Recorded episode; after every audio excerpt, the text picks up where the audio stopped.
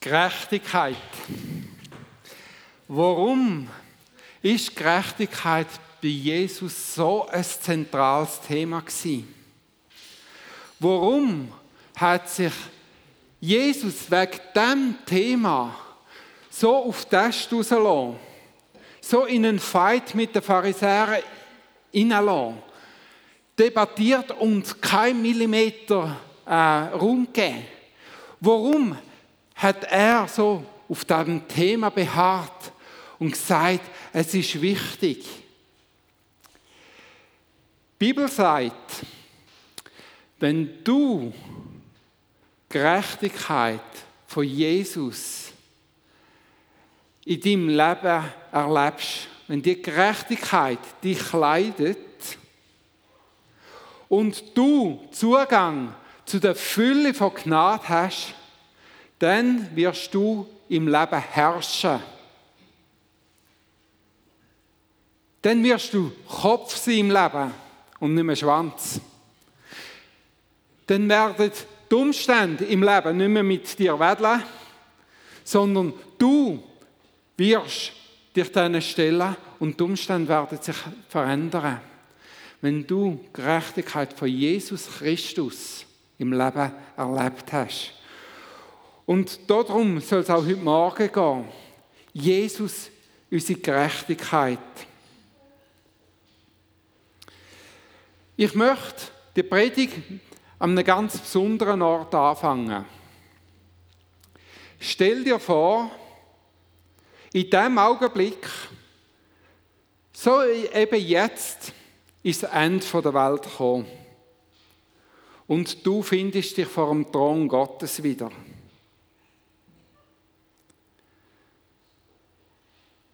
Was löst das mit dir, in dir aus? Was für Gefühl weckt das in dir? Plötzlich ist das Leben vorbei und jetzt wird einfach das Leben betrachtet. Du kannst nichts mehr ändern. Jetzt ist der Zeitpunkt da, wo es bewertet wird. Wir lesen in der Offenbarung Kapitel 20 ab Vers 11. Und ich lese es ganz bewusst ähm, in der Du-Form. Stell dir vor, du siehst einen großen weißen Thron und derjenige, der drauf sitzt. Die Erde und die Himmel Sie flüchten vor seiner Gegenwart. Sie findet keinen Platz mehr, um sich zu verbergen. Sie verschwindet, ohne eine Spur zu hinterlassen. Und jetzt, jetzt siehst du die Toten vor dem Thron stehen. Vom Kleinsten bis zum Größten. Und es werden Bücher aufgeschlagen die Toten werden gerichtet nach dem, was Bücher über sie schreiben. Nach ihren Werk und Taten. Und weiter siehst du noch ein anderes Buch geöffnet. Es ist das Buch vom Leben. Das Meer gibt die Toten her was gefangen gehalten hat. Der Tod und das Totenreich gehen ihre Toten her, wo in ihnen sind. Sie alle werden nach ihrem Werk gerichtet. Und der Tod und das Totenreich werden in Feuersee geworfen. Das ist der zweite Tod, der Feuersee. So berichtet uns die Offenbarung ganz am Schluss. Und jetzt, jetzt bist du an der Reihe. Jetzt stehst du vor demjenigen, der auf dem Thron sitzt.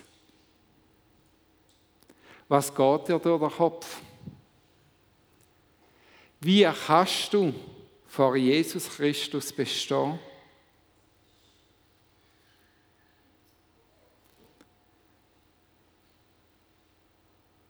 Ich komme auf die Szene am Schluss der Predigt nochmal zurück. Ich möchte mit euch aber jetzt zuerst in den Römerbrief ins Kapitel 3 gehen. Im Kapitel 3, dort lesen wir ab Vers 10. Dort zieht der Paulus ein brutales äh, Fazit, ein vernichtendes Fazit. Der Paulus schreibt, es ist keiner gerecht, auch nicht einer. Es ist keiner verständig, der nach Gott fragt. Sie alle sind abgewichen, sie taugen alle zusammen nichts. Da ist keiner, der Gutes tut, auch nicht einer. Ihre Kehle ist ein offenes Grab, mit ihren Zungen betrügen sie, Otterngift ist unter ihren Lippen, ihr Mund ist voll Fluchen und Bitterkeit, ihre Füße eilen, um Blut zu vergießen, Verwüstung und Elend bezeichnen ihre Bahn und den Weg des Friedens kennen sie nicht. Es ist keine Gottesfurcht vor ihren Augen.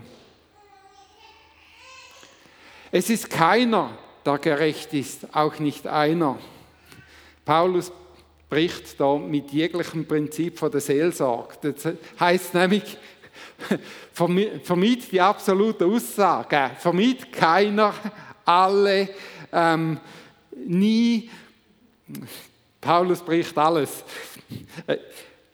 Keine ist gerecht, keine ist verständig, alle sind abgewichen, niemand taugt etwas, keine ist, was gut tut, nicht mal alleine.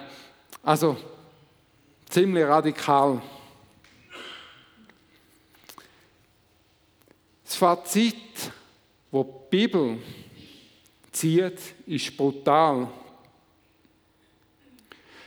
Wenn wir nach unseren Werk und Taten gerichtet werden, und das Basis ist, Leute, sieht es ziemlich scheiter aus um uns.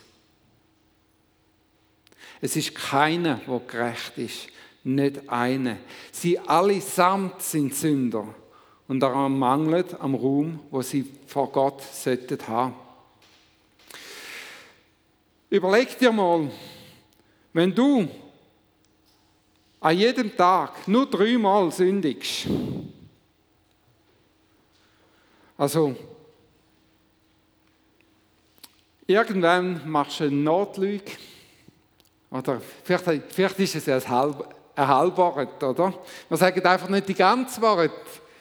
Dann stehen wir ein bisschen besser dran. Aber nur einmal pro Tag, oder? Dann irgendwann wirst du verrückt, weil vielleicht die Kinder gerade etwas haben und deine Emotionen kochen über. Aber nur einmal, für einen kurzen Moment. Nachher hast du dich wieder im Griff und bist die liebevolle Mutter, der liebevolle Vater Oder der Jakobus sagt, wenn du weißt, etwas Gutes zu tun und du tust es nicht, ist es dir Sünd. ich finde das die brutalste Stelle. Du weißt etwas Gutes zu tun und machst es nicht, aber nur einmal. Und sonst gehst du jedem Impuls nach. Drei Sünden am Tag. Du wirst pro Jahr über 1000 Sünden gemacht haben. Ich werde jetzt 49, das wäre bei mir 49.000 Sünden. Ich glaube, es sind einige mehr bei mir. Wie können wir vor Gott bestehen? Zumal Jesus selber in der Bergpredigt sagt, wer zum Vater kommen will, muss vollkommen sein wie Jesus Christus oder wie der Vater im Himmel vollkommen ist. Keine Chance. Keine Chance. Wenn ich dich einlade äh, für ein feines Frühstück mit Omeletten und einfach sieben Ei, schlägst auf, rein und es kommt so ein schwefliger Geruch davon. Und ich dir sage, hey, die anderen sechs, die sind fein. Ähm, lass, wir lassen uns jetzt nicht beirren von dem siebten. Und ich tische dir das auf. Wirst es essen? Ich habe das Gefühl, du bist wahrscheinlich das letzte Mal bei mir zum, zum Morgen dabei, oder? Ein faules Ei verdirbt das ganze Frühstück. Und zwar bleibend. Alle sind Sünder und ermangeln am Ruhm, was sie vor Gott haben. Darum sagt Jesus an seinen Jüngern auch in der Bergpredigt, trachtet zuallererst nach seiner Gerechtigkeit und seinem Reich. Und er wird euch alles andere geben, was ihr euch braucht. Jesus hat gesagt, als allererstes in eurem Leben trachtet nach seiner Gerechtigkeit. Nach was sollen wir trachten? Nach guten Taten, damit er Gefallen an uns hat. Nach meiner Gerechtigkeit? Nein. Tracht als allererstes im Leben nach seiner Gerechtigkeit. Wir sollen uns mit allem, was wir haben, nach seiner Gerechtigkeit ausstrecken. Mit aller Kraft alles auf eine Karte setzen. Seine Gerechtigkeit. Es ist das zentrale Thema, das wir heute Morgen miteinander anschauen. Was ist denn Gerechtigkeit? Gerechtigkeit als erstes ist mal ein Rechtsbegriff, ein Begriff aus der Gerichtswelt. Gerechtigkeit im Griechischen bedeutet Beseitigung von aller Schuld. Das kann sein durch eine Verurteilung, durch ein Urteil, das gesprochen wird. Es wird Recht gesprochen. Es wird ein Urteil gefällt nach dem Recht. Es kann eine Anordnung bezeichnen. Oder aber es kann einen Freispruch bei der Urteilsverkündung bezeichnen. Es wird jemand gerecht gesprochen, frei gesprochen. Gerechtigkeit ist zuerst ein Seinwort, etwas, was du bist, und nicht ein Tunwort. Und das, das ist etwas, was man immer wieder verwechselt. Wir wollen gerecht tun, dabei sollten wir gerecht sein. Wir wollen gerecht handeln, aber Jesus sagt, bist du gerecht? Und daraus werden viel bessere Taten folgen. Verstehst du? Das ist der entscheidende Punkt. Gerecht sein bedeutet, in der richtigen Stellung vor Gott sein. Richtig vor Gott zu stehen und zwar ohne Minderwertigkeitskomplex. Nicht in Erwartung von Bestrafung. Nicht in Erwartung von einer Predigt, du sollst doch. Nein, frei von Minderwertigkeit. Jesus, Vater im Himmel, da bin ich. Das meint Gerechtigkeit. Das Befreite am Vater in die Arme laufen. Dort, wo nichts mehr dazwischen ist, wo es hindert, zum Vater im Himmel zu kommen. Dort, wo du gerecht bist, wirst du anfangen, auch entsprechend handeln. Doch wie bekommen wir die Gerechtigkeit? Zurück im Römerbrief fahrt der Paulus nämlich fort. Im Vers 22, ich aber rede von der Gerechtigkeit Gottes, die wir erhalten durch den Glauben an Jesus Christus. Schau, es ist kein Unterschied. Alle sind Sünder und ermangeln des Ruhmes, den sie bei Gott haben sollten.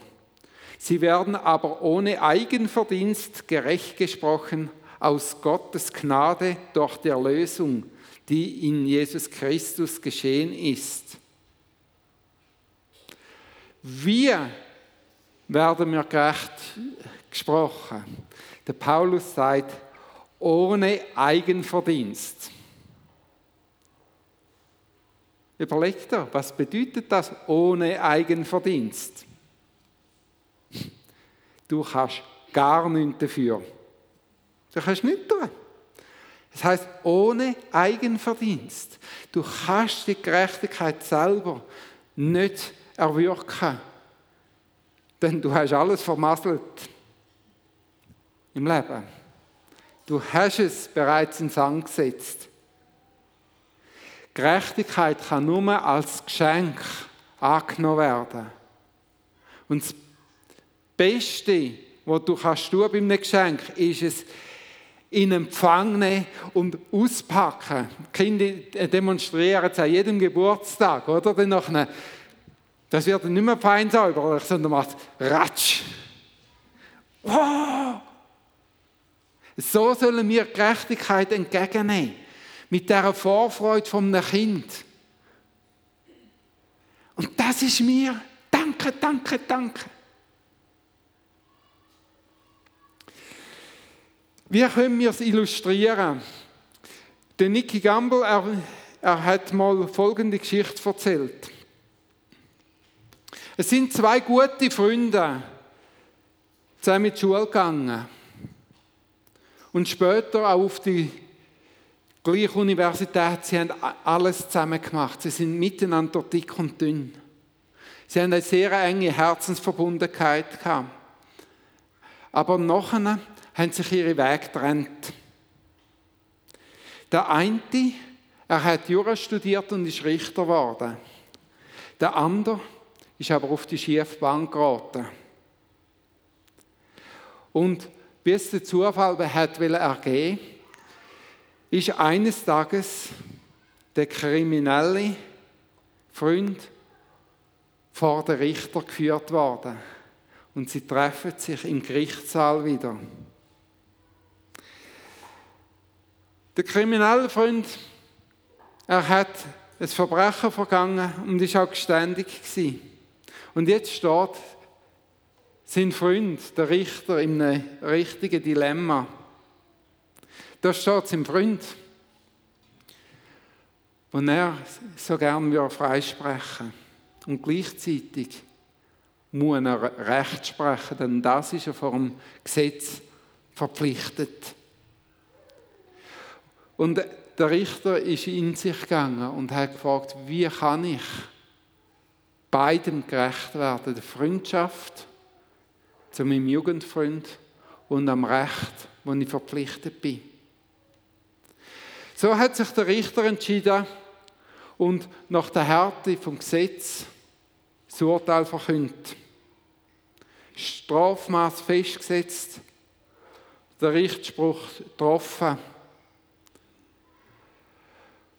Nachher, sobald er den Richtspruch getroffen hat, hat er seine Robe abgezogen,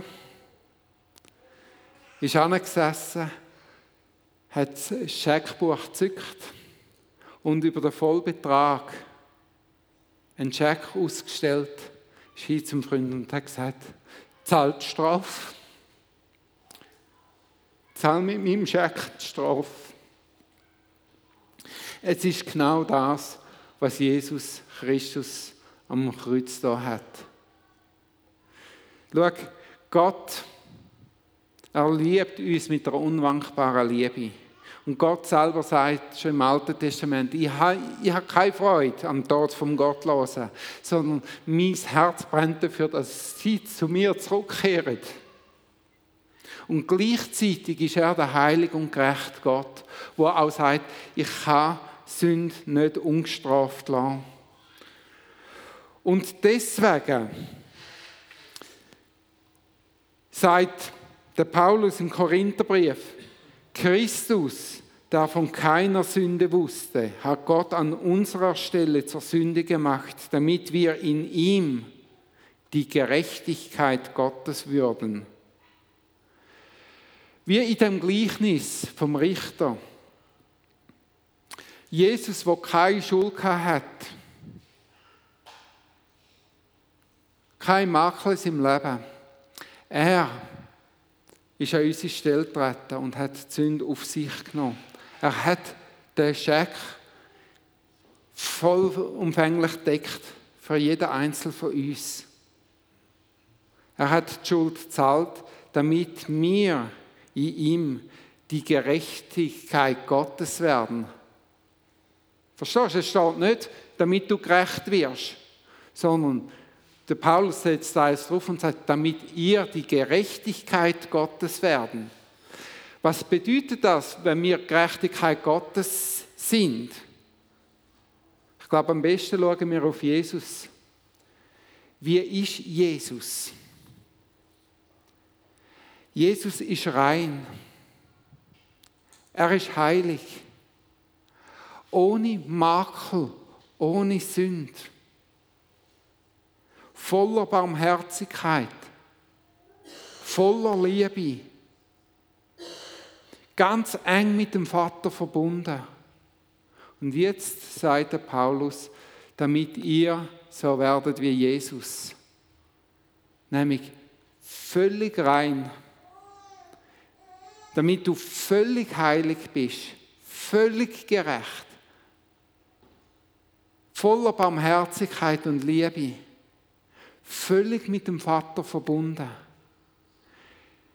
Jesus hat auf sich genommen, was wir verdient haben, damit wir bekommen, was er verdient hat, nämlich die tiefe Gemeinschaft mit dem Vater.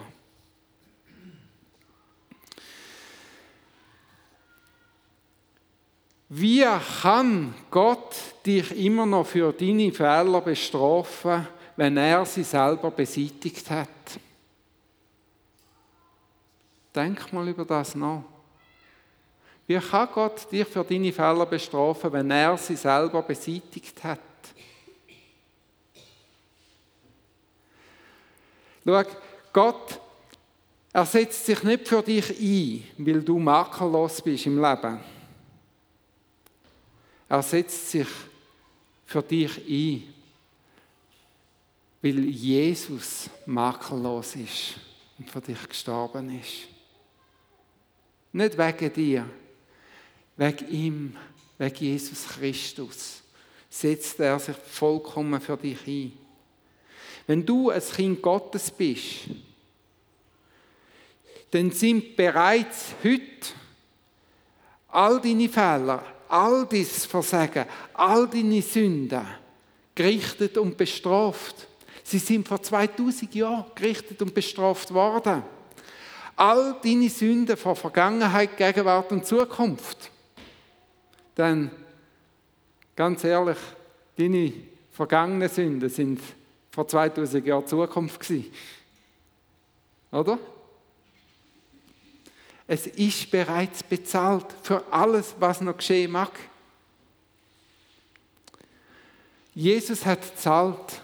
Und jetzt ist die Frage, hast du dich dafür, das Geschenk von Gerechtigkeit anzunehmen und zu leben? Wir haben in der vergangenen Predigt ein paar Bilder angeschaut. Angefangen, Adam und Eva im Paradies, nachdem sie gefallen sind vor Gott und sich probiert haben, mit Feigenblättern und Notdürftig zu bedecken. Was hat Gott gemacht? Er hat das Lamm geschlachtet und ihnen angelegt. Sie sind bedeckt worden mit dem Blut vom Lamm. Das hebräische Wort verwendet das Wort, sie sind ganz bedeckt worden. Ganz mit, mit dem Fell und dem Blut vom Lamm. Ein Bild auf Jesus Christus. Dann haben wir das Gleichnis angeschaut vom verlorenen Sohn. Was macht der Vater am Schluss? Er sagt, könnt, holt das beste Kleid, das Ehrengewand in unserem Haus, das Kleid vom Vater und legt es an meinem verlorenen Sohn an. Wieder ein Bild wo Gott sein Gewand am Sünder, der zurückkehrt, anleitet und ihn mit seiner eigenen Würde kleidet. Und vor zwei Wochen haben wir angeschaut, das Gleichnis vom Hochzeitsmahl. Und haben angeschaut, dass dort mal eben, wenn der König ein Hochzeitsfest gegeben hat, dass eh niemand können würdig am König erscheinen, weil es hat auch niemand so viel Geld wie der König. Darum ist es Brauch dass der König mit der Einladung zusammen ein königliches Gewand mitgeschickt hat, dass jeder Geladene kann würdig erscheinen. Und am Schluss heißt und, und dann ist jemand gefunden worden, der in seine eigenen Klamotten gekommen ist. Und der König sagt, wie bist du überhaupt da reingekommen? Und dann heißt es, nehmt den und werfen den raus. Jetzt ist dort einer am Schluss der gefunden hat, nein, das königliche Gewand lege ich nicht an. Vielleicht hat er sich nicht würdig gefunden. Vielleicht ist er sich auch zu gut und gefunden, meine Klamotten, die stehen mir besser. Der König, wenn er mich schon will, dann soll er mich nehmen, wenn ich bin. Ein weiteres Bild für, Gottes Gerechtigkeit. Du kannst nur gekleidet mit seiner Gerechtigkeit vor ihm würdig erscheinen. Drei ganz starke Bilder an uns, wo zeigen, wir sollen uns mit seiner Gerechtigkeit kleiden lassen. Jetzt gehen wir nochmal zurück in den Thronsaal. Hast du dir mal überlegt, wer im Thronsaal anwesend ist? beim letzten Gericht. Wer ist dort vor dem Thron, wo gerichtet wird? Der Ankläger? Du findest keinen Ankläger. Hey, ein Gericht ohne Ankläger. Musst, musst dir mal das Bild vorstellen? Die Bibel ein Gericht ohne Ankläger. Es heißt in der Vers vorne, dass der Satan, der Ankläger, der uns Tag und Nacht vor Gott verklagt hat, bereits in Fürse geworfen ist. Der ist nicht mehr dort. Das ist die biblische Wort. Dann unser Anwalt oder unser Fürsprecher, ja, den sehen wir im Gerichtssaal. Die Bibel sagt, dass Jesus selber unser Fürsprecher ist. Der Johannes schreibt im 1. Johannesbrief, Kapitel 2, Vers 1, wir haben einen Beistand bei dem Vater, Jesus Christus, den Gerechten selbst. Er ist die Sühnung für unsere Sünden, nicht allein aber für unsere, die unseren, sondern auch für die der ganzen Welt. Jesus Christus ist unser Anwalt. Derjenige, der zahlt hat. Hey, Stell dir mal vor, du bist vor einem Gericht und dein eigener Anwalt versichert dir, es ist bereits alles zahlt. Hey, easy. Es kommt gut. Es ist alles zahlt, alles bereinigt. So ist unser letztes Gericht vor Gott. Und hast dir überlegt, wo, wo dein Anwalt sitzt?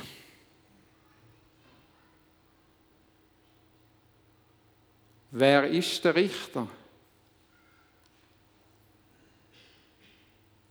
Dein Anwalt sitzt hier vorne auf dem Richterstuhl. Jesus selber hat gesagt, der Vater hat das Gericht mir übergeben. Der Vater selber hat das Gericht an demjenigen übergeben, der gezahlt hat, der den Scheck ausgestellt hat. Das ist das biblische Gericht. Und Jesus selber hat gesagt, ich bin nicht gekommen, um die Welt zu richten, sondern damit die Welt gerettet wird. Dein Anwalt sitzt da vorne und dann, dann sind noch die Anklagten oder vielleicht eben nicht mehr die Angeklagten, sondern die, die gerechtfertigt werden in dem Gerichtssaal. Es ist eigentlich nur Jesus und du. Das ist alles, was in dem, bei dem Endgericht vorhanden ist. Die Bibel schreibt von niemand anderem sonst. Vielleicht noch eine Wolke von Zeugen, die Engel, die dort drin sind. Aber Es ist nur Jesus und du. Verstehst du, warum du nicht Angst musst haben vor dem Gericht? Ich wünsche dir so von Herzen, dass du da eine ganz neue Offenbarung von Gott bekommst und du weißt, das Gericht von Gott ist da für einen unglaublich großen Freispruch. Der Peter Hirt, er hat es so gesagt, Jesus rettet uns nicht vor dem Gericht Gottes. Jesus ist das Gericht Gottes, um uns zu retten. Überleg, was die Aussage ist. Jesus ist Gericht, um uns zu retten, um uns freizusprechen. Der ganz große äh, äh, Freispruch, wo Jesus gibt. Gericht ist nämlich etwas Gutes, denn es rechtfertigt und rehabilitiert immer jemand. Das Gericht ist etwas Gutes. Es rehabilitiert und rechtfertigt immer jemand. Bei Jesus Christus bist es du, wo gerechtfertigt und rehabilitiert wird. Jesus hat auf sich genommen, was du verdienst, damit du bekommst, was er verdient, die tiefe Gemeinschaft mit Gott. Wir finden in, ähm, in dem Bericht über das letzte Gericht viele Bücher von den Taten, die gerichtet werden. Und wir haben gesehen in der Predigt, wenn wir nach diesen vielen Büchern gerichtet werden, da wehe. Wir werden verurteilt werden. Du kannst nicht aufgrund von deinen Taten gerechtfertigt werden. Aber dann hat es noch ein anderes Buch gehabt. Das Buch des Lebens. Ich glaube, es ist das Buch vom Werk von Jesus Christus. Das Buch des Lebens. Und alle, die dort drin aufgeschrieben sind, sind freigesprochen worden. Wir lesen äh, ein paar Vers vorne äh, oder ein paar Kapitel vorne in der Offenbarung, Kapitel 5, Vers 9 und 10, wie Jesus das Lamm Gottes, das geschlachtet ist, auf dem Thron sieht sitzen. Und wie es ein Buch entgegennimmt. Ich glaube, es ist das Buch vom Leben. Wie es Ziegel bricht. Und dann heißt es, wie die Ältesten singen und sagen, denn du hast dich als Schlachtopfer töten lassen und hast mit deinem Blut Menschen aus allen Stämmen und Völkern für Gott freigekauft. Menschen aller Sprachen und Kulturen. Du hast sie zu Königen gemacht, zu Priestern für unseren Gott. Und sie werden die Erde regieren. Wenn das Buch vom Leben aufschlägst, heißt das Lamm hat freikauft und dann steht dein Name drunter. Und es hat dich gerecht gesprochen zu König und zu einem Priester für Gott gemacht, damit du im Leben herrschen tust. Wir wollen jetzt nochmal in eine Lobpreiszeit einsteigen, wo wir, wo wir einfach zusammen den Freispruch feiern. Überleg dir, nach was willst du gerichtet werden? Nach diesen Büchern den Taten oder nach dem Buch vom Leben? von der Tat von Jesus Christus. Entscheid dich und dann, dann freu dich, denn Gott ist da und er wird dir in dem Freispruch begegnen und er wird dir in dem Freispruch die ganze Fülle von Gott auch zusprechen. Und nicht nur das, Gott, Jesus sitzt nicht nur im Himmel, sondern er wird auch mit dir unterwegs sein. Er hat dich als sein Tempel auserkoren und gesagt, bei dir will ich leben, mit dir will ich leben, mit dir will ich unterwegs sein. Du darfst mit dem Anwalt schon jetzt unterwegs sein.